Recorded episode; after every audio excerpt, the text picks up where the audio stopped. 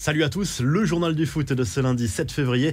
La troisième fois aura donc été la bonne pour le Sénégal, battu en 2002 et en 2019. En finale, les Lions de la Teranga ont remporté cette fois la Coupe d'Afrique des Nations dimanche soir à Yaoundé au Cameroun en dominant l'Égypte au tir au but après un match nul 0-0. Pas de huitième sacre donc pour les Pharaons dans cette euh, compétition. Les joueurs de Mohamed Salah un peu émoussés après quatre prolongations consécutives lors de cette phase finale dans cette Coupe d'Afrique des Nations.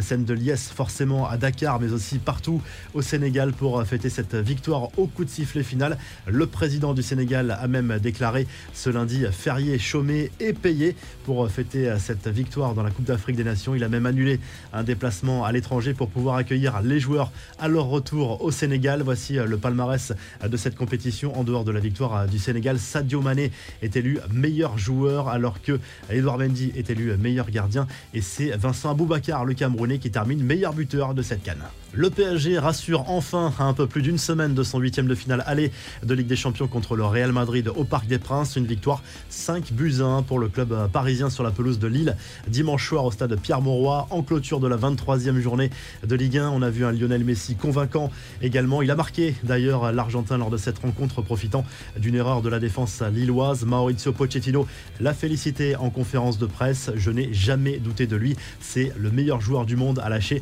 le coach argentin Messi, félicité également au coup de sifflet final par Kylian Mbappé.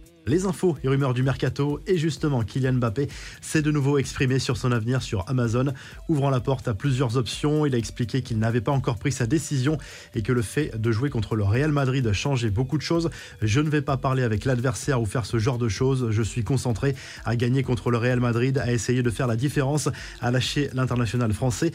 Sadio Mané, lui, a enflammé les supporters de l'OM. Le Marseillais Pape Gay a partagé la joie du vestiaire du Sénégal dans un live Instagram auquel s'est joint le joueur de Liverpool qui s'est amusé d'une question l'invitant à rejoindre son coéquipier à Marseille dans un éclat de rire. Il n'a pas repoussé la proposition, fait un effort quand même, met de l'argent et je viens, il faut payer le transfert et je viens à lâcher la star de Liverpool. Enfin du côté de Bordeaux, ça sent la fin pour Vladimir Petkovic qui devrait être limogé après la claque reçue à Reims 5 à 0 dimanche en Ligue 1.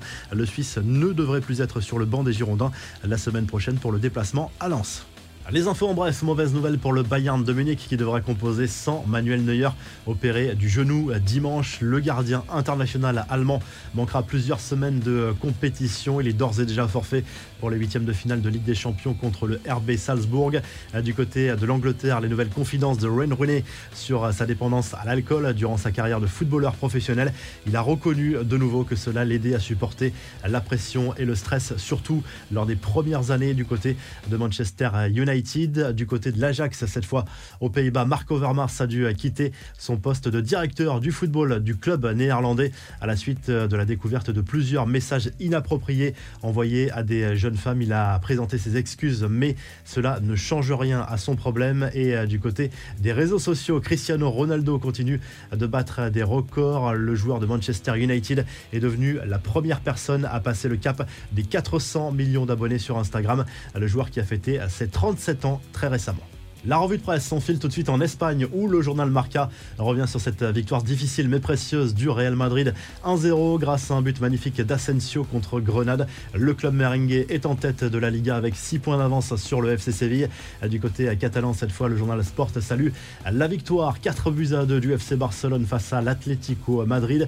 Un succès qui permet d'ailleurs au club catalan de passer devant les Colchoneros et de récupérer la quatrième place. Prochain match, un derby le week-end prochain sur la pelouse de l'Espagnol Barcelone. Et en Italie, Tutto Sport salue la victoire de la Juve 2 à 0 contre l'Elas Vérone grâce à Vlaovic et Zakaria. Les deux recrues de la vieille dame ont marqué lors de cette rencontre. La Juve qui n'a plus perdu depuis 10 matchs maintenant. Si le journal du foot vous a plu, n'hésitez pas à liker la vidéo, à vous abonner pour nous retrouver très vite pour un nouveau journal du foot.